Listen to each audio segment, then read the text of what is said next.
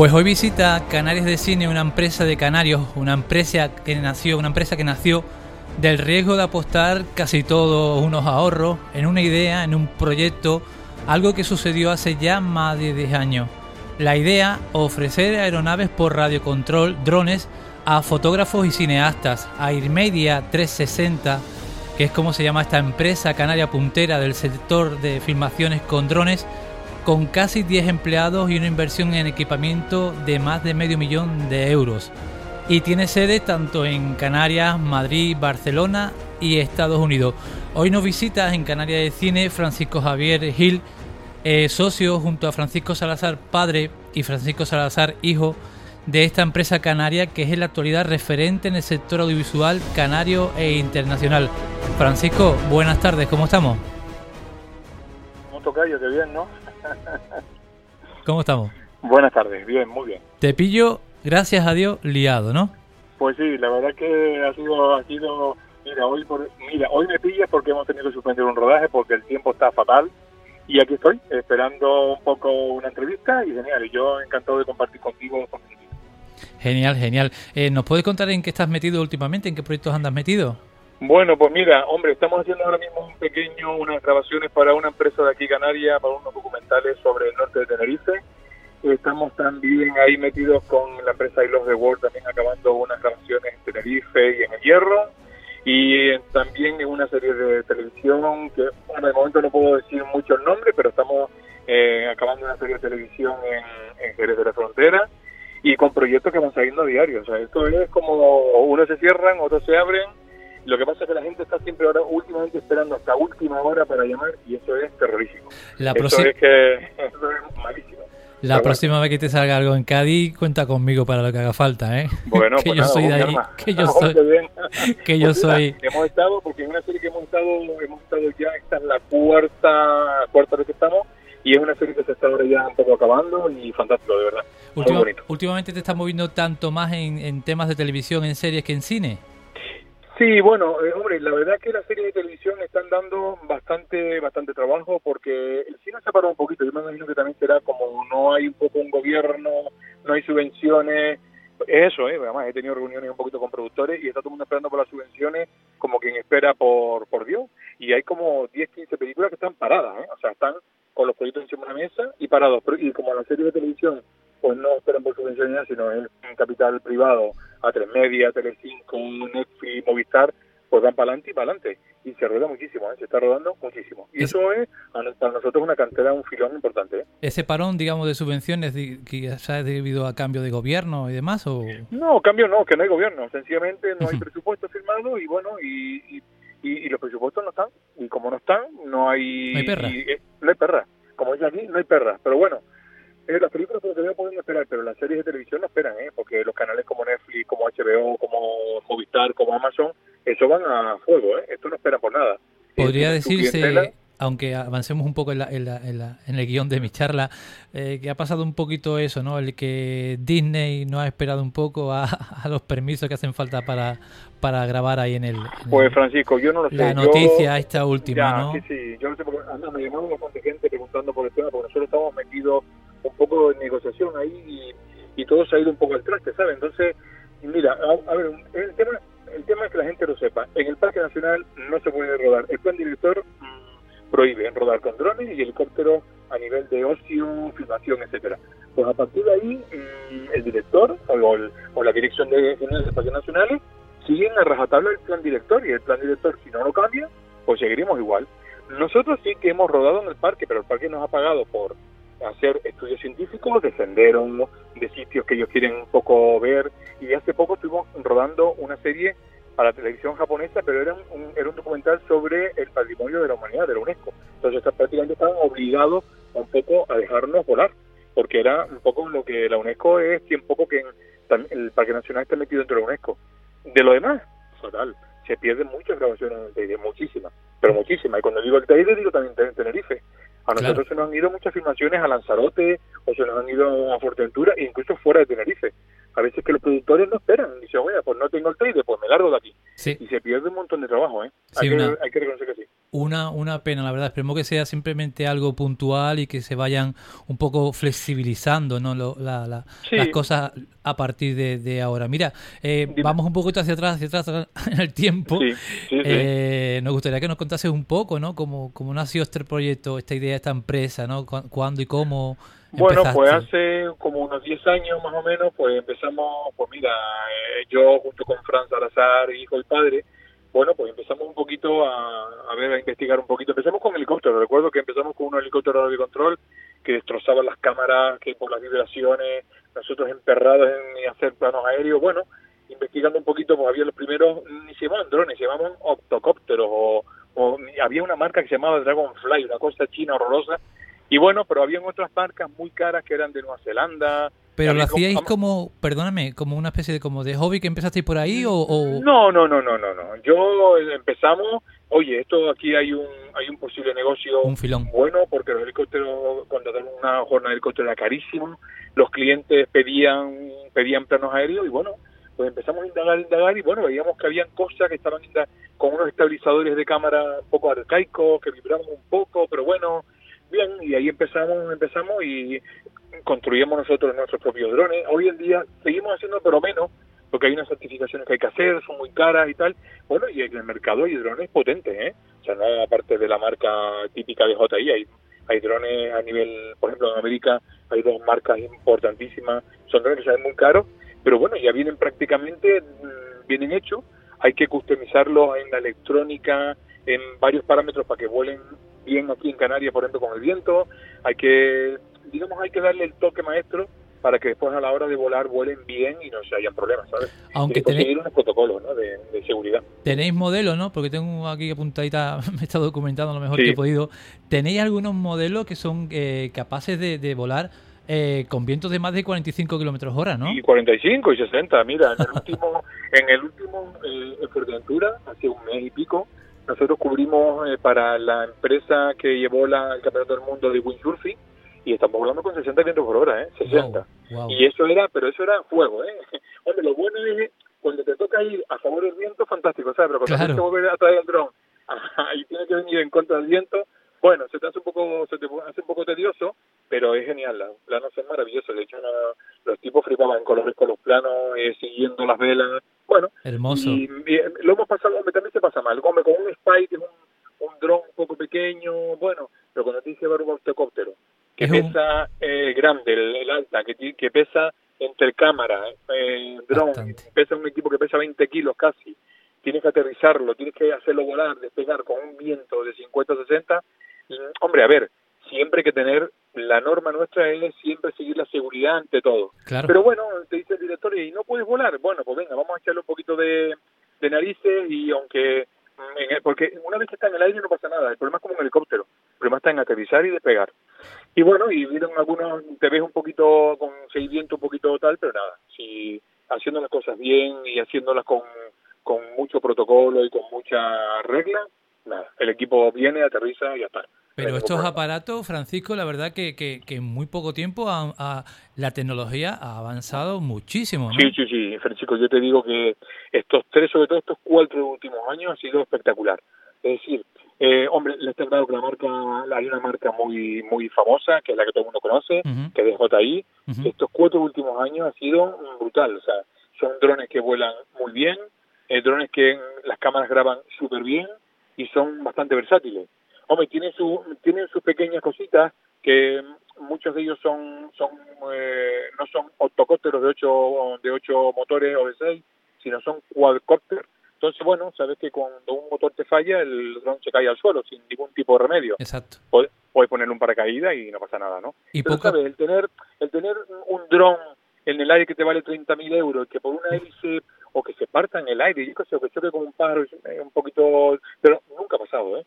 Empezasteis aquí, perdona, sigue, sigue, sigue. No, nosotros prácticamente no tenemos, eh, prácticamente nunca hemos tenido ningún tipo de problema ese que hemos chocado y tal, pero pasa, ¿eh? Y hay que tener mucho cuidado. Hay que tener un, ojo, pero un ojo certero. Empezasteis aquí en la isla y cómo poco os fuisteis abriendo por, por, otras islas, incluso por otras provincias de aquí de España. Hombre, hombre, el hecho de ir a Madrid, de tener una delegación en Madrid, porque viajábamos mucho, había que llevar los drones en sus cajas, llegábamos, siempre había corroto, siempre. O sea, el hecho de tener un dron, cada vez que llegaba, había que hacer unos, unos vuelos de prueba porque tú sabes cómo manejan la, las compañías aéreas, son un desastre. Cuando uno rompía una cosa, rompían otra. Entonces, mira, oye, cogemos una, una casa o local en Madrid, tenemos nuestros drones allá, solo tenemos que viajar con nuestra maleta y bueno, y, y vamos con nuestras cositas, tenemos nuestra base allí con nuestro coche, con nuestro furgón ahí también en Madrid, llegamos con el avión o nos pasamos 15 o 20 días en Madrid si hay mucho trabajo y nos vamos por toda España. Es mucho si más hay proyectos en Barcelona y tal y ahorramos mucho dinero en hoteles, ¿eh? en hoteles y en coches de alquileres bestial. Entonces, bueno, ha llegado un punto que tener una delegación en Madrid y otra en Barcelona es importante. ¿Por qué? Porque tampoco le cobras a los clientes, tienes que ser competitivo. No le cobras a los clientes, a los que están en Madrid, pues no les cobras los desplazamientos en Madrid. A los que están en Barcelona tampoco les cobras el desplazamiento. Entonces ahí tenemos que competir, hay que ser competitivos con, con nuestra competencia, valga la redundancia, ¿no? Entonces, bueno, eh, ahí, y el salto a, a Nueva York, New Jersey, es que bueno, pues en un viaje que hizo Fran a Estados Unidos, un amigo nuestro que está vive allá, dijo, oye, ¿por qué no abrir aquí algo algo bueno, algo para abrir mercado aquí, que hay, un mercado impresionante. Bueno, y así fue, hemos empezado hace poquito, eh, ya tenemos las naves certificadas, tenemos piloto, tenemos operador de cámara, y bueno, y empezaremos ya en, nada, en nada empezamos a operar en Estados Unidos. ¿Qué servicios ofrecéis en, en, vuestra empresa? Eh, digamos que poco a poco habéis ido expandiendo en, la oferta de vuestro servicio. Bueno, hombre, nosotros lo, nos hemos especializado en cine, publicidad, televisión y producción audiovisual. Sé que hay muchos drones por ahí que hacen, yo qué sé, levantamientos termo, eh, termográficos o topográficos. Bueno, sí, lo tenemos, podemos hacerlo, no hay problema. Pero hemos especializado sobre todo en los medios visuales. Eso es, mm, porque hay mucho trabajo ahí, ¿eh? Hay mucho trabajo. Entonces, a la hora de especializarte, a la hora de comprar cámaras, pues en vez de gastarte de 30.000 euros una cámara termográfica, bueno, pues te gastas 30.000 euros una cámara de vídeo. O sea, y le saca mucho más rendimiento. Entonces, bueno, pues en ese aspecto nos hemos especializado en el sector audiovisual. ¿Nos puedes contar un poco eh, en estos dos, tres últimos años en qué trabajo habéis estado aquí en, las islas, por, en las islas, por ejemplo? Algunos, los más, digamos, que quieras destacar. Mira, mira, publicidad, hemos hecho publicidad pues para grandes marcas de coches, desde Ford, que nos coge siempre, Ford nos tiene ahí, siempre está con nosotros a tope con todos los últimos modelos, hemos hecho para Nissan, para Renault, el último modelo del Zoe eléctrico, para Jaguar, hicimos Jaguar también en Las Palmas, que hay unas carreteras muy bonitas, eh, hemos hecho también para Mercedes, hemos hecho para, em, yo qué sé, para Infinity, ah, para SEA, el SEA Terraco, la marca Cupra también hicimos hace poquito una campaña. Después series de televisión, pues series de televisión, infinidad de ellas. Bueno, eh, la, así la que más un poco la gente conoce, que no es una serie, pero es un programa de entretenimiento. En tu, tu casa es la mía de Bertín, la serie eh, Brigada Costa del Sol en Telecinco, eh, más series de televisión. En Antena 3 hicimos Perdido, hicimos, yo qué sé, ahora mismo, eh, película. Bueno, serie, The Witcher, la de Netflix, que se va a estrenar eh, hace en nada, Rambo, la que estrenaron el viernes, que por cierto fui a verla. Hombre, la película no está mal. bueno, yo no qué tipo de cine, pero todos los que nos hicimos los pusieron, y yo estoy encantado de la vida.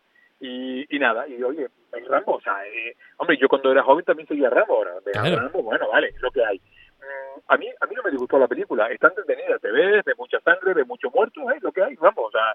No está un poquillo cascado ya, está un poquillo cascado ya. la verdad que sí. Eh, con Telecinco Cinema hicimos Yucatán, hemos hecho Cuaderno de Sara, hemos hecho eh, películas. Eh, a ver, eh, yo qué sé, eh, algo, el, tema de Gibraltar, cuando... Eh, Ataxia a Gibraltar, es que ha sido muchas, he sido, yo qué sé, estos dos últimos años hemos currado y yo, a mí me dice muchas veces, oye, yo es que yo no las apunto. Yo sí es que verdad, las preparamos bien, hablamos con los directores de foto y tal, pero una vez que las hace, y a veces no voy a venir a las películas, ¿sabes lo que te digo? Yo, bueno, quedan ahí y ya está, y algunas es que trabajamos mucho, entonces a veces no coincide con los estrenos y tal, o llegas cansado a casa y no tienes ganas ni de ver la tele. pero es verdad que, bueno, que hay mucho trabajo. Genial, genial, y que no falte, que no falte. Uy, eh, no, no, no. documentándote, eh, leí en una entrevista que comentabas, ¿no? Que, que que a la hora de, interactuar con el director, bien sea de una serie o de una película, que no todos los directores tienen esa visión de plano de dron que tú le, puedes facilitar, ¿no? Y que eh, tú intentas ofrecerle ese, punto de vista tuyo y, he leído en alguna entrevista que incluso eh, convenciste a un director para desplazar un equipo de como de 20 personas a una montaña. y eso fue hace poquito, ¿eh? Hace poquito, cuéntanos un poco. mira, una serie de Movistar muy buena que, ¿cómo se puede decir? porque ya se acabó de grabar, y además ya está incluso haciendo un poco de publicidad, es un poco sobre los inicios de ETA y tal. Bueno, eh, pues mira, era un plano espectacular. O sea, a ver, el director quería había oportunamente esos La serie creo que es, perdóname, la de basada en el libro este... Mm, sí, se llama la, delgada línea blanca o la de algo ah, Yo pensé que era, yo pensé que era la de HBO, la que van a estrenar No, esa está, esta la, van a, esta, esta, la van a hacer en Movistar. Ah, vale, vale, vale, vale. Pues gracias, gracias por el soplón.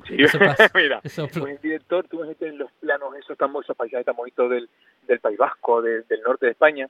Bueno, pues él quería poner a la pareja cuando se huía a Francia con un niño en una canasta, bueno, ellos querían en una montaña, mira, pues vemos ahí, ¿sabe? Ponemos a la parejita caminando por el filo y ustedes a un kilómetro los vamos encauzando y cuando llegue giramos alrededor y tal.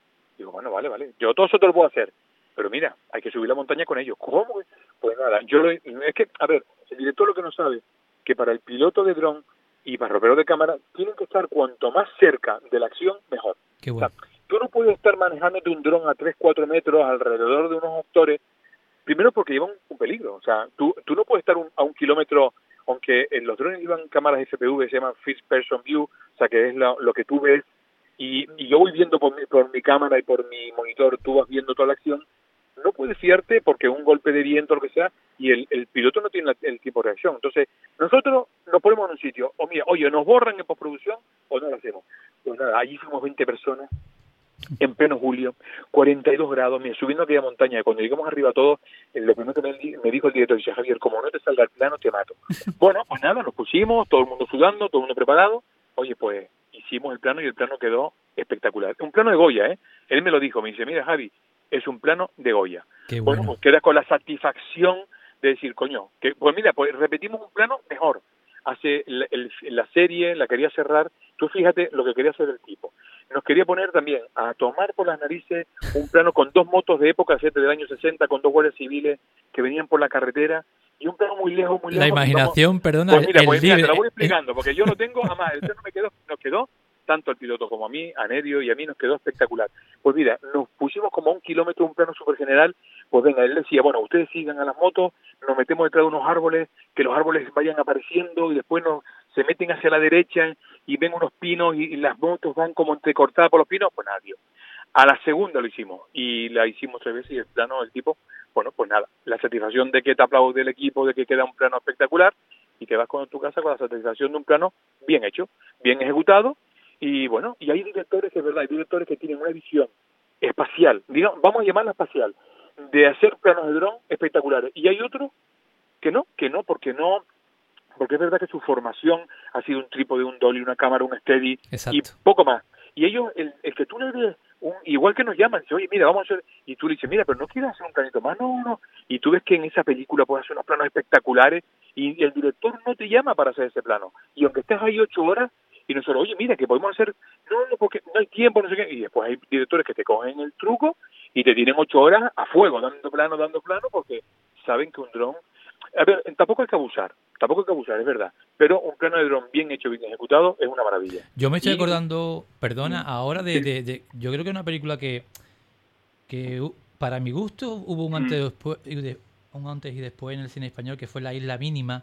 Ese comienzo de la isla mínima. ¿Quién es el director? Yo, creo, con él. yo creo que, que esas, esas vistas que tuvimos en ese comienzo de esa película. Sí, esos cenitales, ¿verdad? Esos cenitales tan bonitos, con esos colores, con esa Sí, es verdad.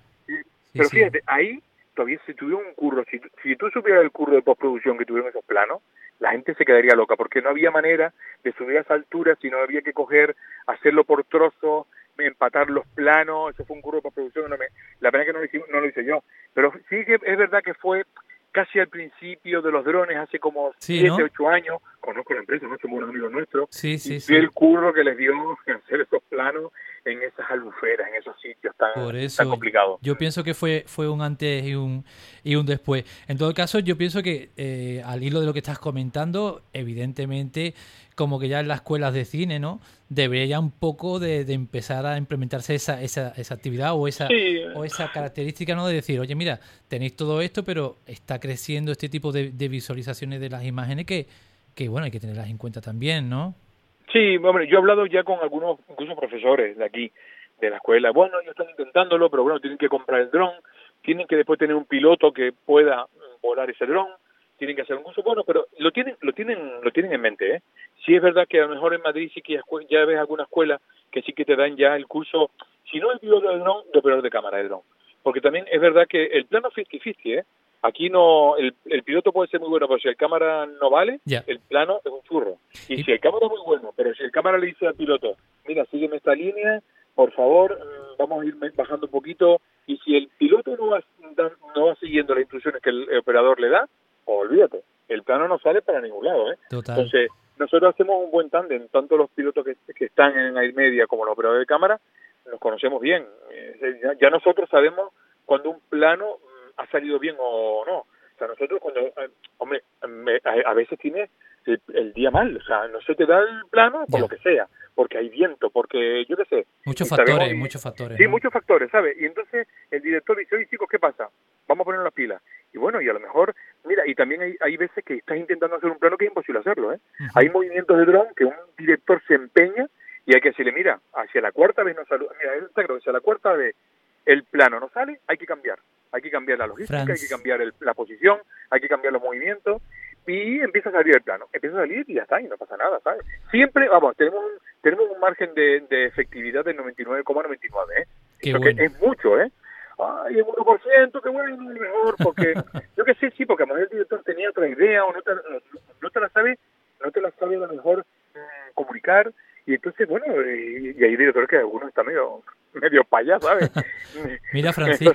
Entonces, tú dices, bueno, ¿qué me está diciendo? Pero nada, por lo general son todos bastante, son gente muy chachi y la verdad que vale, es una, una maravilla trabajar con ellos. Formas parte de la directiva de la Federación Española de, Pilotos de Drones, FEDAR, y bueno, también tocando un poco lo, de la aventura vuestra en Estados Unidos, en, en vuestras reuniones, eh, estáis intentando un poco adecuar la normativa española a la, a la que ofrecen, a las facilidades ¿no? que ofrecen tanto en, Portugal como en Estados Unidos. ¿Qué pasa en España con ese tema? ¿Tan complicado es España? ¿Es diferente? Sí, España es diferente. Sobre todo, mira, tú vas a Estados Unidos, tú te coges una aplicación, una app, apretas, le abres, pones tu número operador, le das las coordenadas donde quieres volar, le pones el seguro que tiene, le das cuatro datos y en diez minutos te dicen, ok, usted puede volar ahí de tal hora a tal hora, tal altitud y sin problema. ¿Tú sabes lo que cuesta eso en España hacer ahora mismo? seis meses. No te puedo tú me puedes decir, no, sí, sí, tú me puedes, tú me puedes decir a mí, tú me puedes decir a mí qué mm, productor, qué operador de dron puede soportar el estar seis meses esperando ah, para que después te digan que no. Entonces, mira, la última, una de las pocas últimas reuniones que tuvimos nosotros en AESA con el, que fue en diciembre del año pasado, del 2018, finales de finales de año, y, y te dicen que, mira, yo te lo resumo, el problema es que no hay dinero. O sea, no hay presupuesto para pagar más gente de esa, no hay presupuesto para acabar el Sora, que es la aplicación que tiene ahora mismo, que funciona, funciona medio bien, y, no hay dinero. O sea, yo lo que entendí en esa reunión, eh, que fuimos tanto FEDAR como, como la otra asociación que hay y tal, y todos entendimos que no hay dinero y no hay presupuesto. Y si esto sigue igual, esto seguirá igual. Y aunque Europa obliga a España a meterse en el Space U y todo lo que quiera Europa, si España no pone dinero, no hay nada que hacer, no hay nada que hacer, seguimos igual. Sí se han abierto un poquito algunas algunas brechas. Mira, nosotros, de verdad, estuvimos en Portugal acabando una película hace nada, el principio de verano. Oye, una llamada telefónica, un envío de documentación y en dos horas nos dejaban grabar en medio de Porto, de noche, y haciendo unos planos maravillosos. Y nadie, y no, no hay problema. Y la policía a tu lado controlando lo que te habían dicho, sin, sin, pero sin molestar. En España tú te sales a grabar a cualquier sitio y te aparece la Policía Nacional, la Guardia Civil, la Policía Municipal, todos pidiéndote papeles y papeles que nosotros los tenemos, pero pierdes el tiempo, o sea, pierde el bajar el dron, preguntarle, darle documentación. Eso no puede suceder. En un país moderno como España, donde los drones ya forman parte del medio audiovisual, no puede suceder que estés cada 10 minutos o que te sea o que vayas con en, en, vivo, ¿sabes? Porque a lo mejor te pasas 5 metros de la zona CTR. es un despropósito. Entonces, o esto cambia, o esto cambia, o el mundo de los drones y la, el mundo visual, no sé lo que va a pasar. Yo espero que va a cambiar. O a mudarnos, ¿no? O a mudarnos. Bueno, sí, claro. Nosotros, uno de los factores de irnos, por ejemplo, a Estados Unidos es eso. Que, mira, en el 80% de los estados de Estados Unidos puede volar. Tú das, tu, tú das tus coordenadas, tu título, tu todo, y puedes volar. Lo que no puedes hacer en España. España es terrible. Y es un. Y tú ves aquel edificio de ese, un edificio enorme. Un pero enorme. Tú no te puedes imaginar como un montón de oficinas. Joder, ¿por qué no ponen a cinco personas para que gestionen? Porque el miedo que tienen ellos, ¿tú sabes cuál es? Que, mm, que hay 3.500 operadores. Tú imagínate que hay 300 al día o 100 que empiecen a pedir permiso de vuelo. Eso es una locura para esa. Es una locura. Pero si lo tienen todo digitalizado, bien controlado y tal, entre en aire y a esa, lo sacan para adelante, sin problema. Pues esperemos, esperemos que todo ese tema se vaya poco a poco facilitando, suavizando y, pues mejorando, la verdad, porque al fin y al cabo es, trabajo que, que, perdemos. Sí, es trabajo que perdemos y como esto no mejore, mm, yo lo veo fatal. Pero bueno, yo soy positivo, vamos a, vamos a esperar que esto cambie y poquito a poco vamos haciendo cosas y ya está, no hay ningún problema. Oye, Francisco, eh, muchísimas gracias por pasarte por Canarias de, Cine. Este, gracias a ti. Eh, y nada, eh, espero que, nos veamos pronto y hablamos pronto, ¿de acuerdo? Y que, que nos falte el trabajo, por favor. Perfecto, Francisco. Cuando tú quieras, ya sabes dónde estamos y todo lo que tú quieras saber de drones, aquí me tienes. Un abrazo y gracias por tu tiempo. Gracias a ti. Chao. Chao, chao.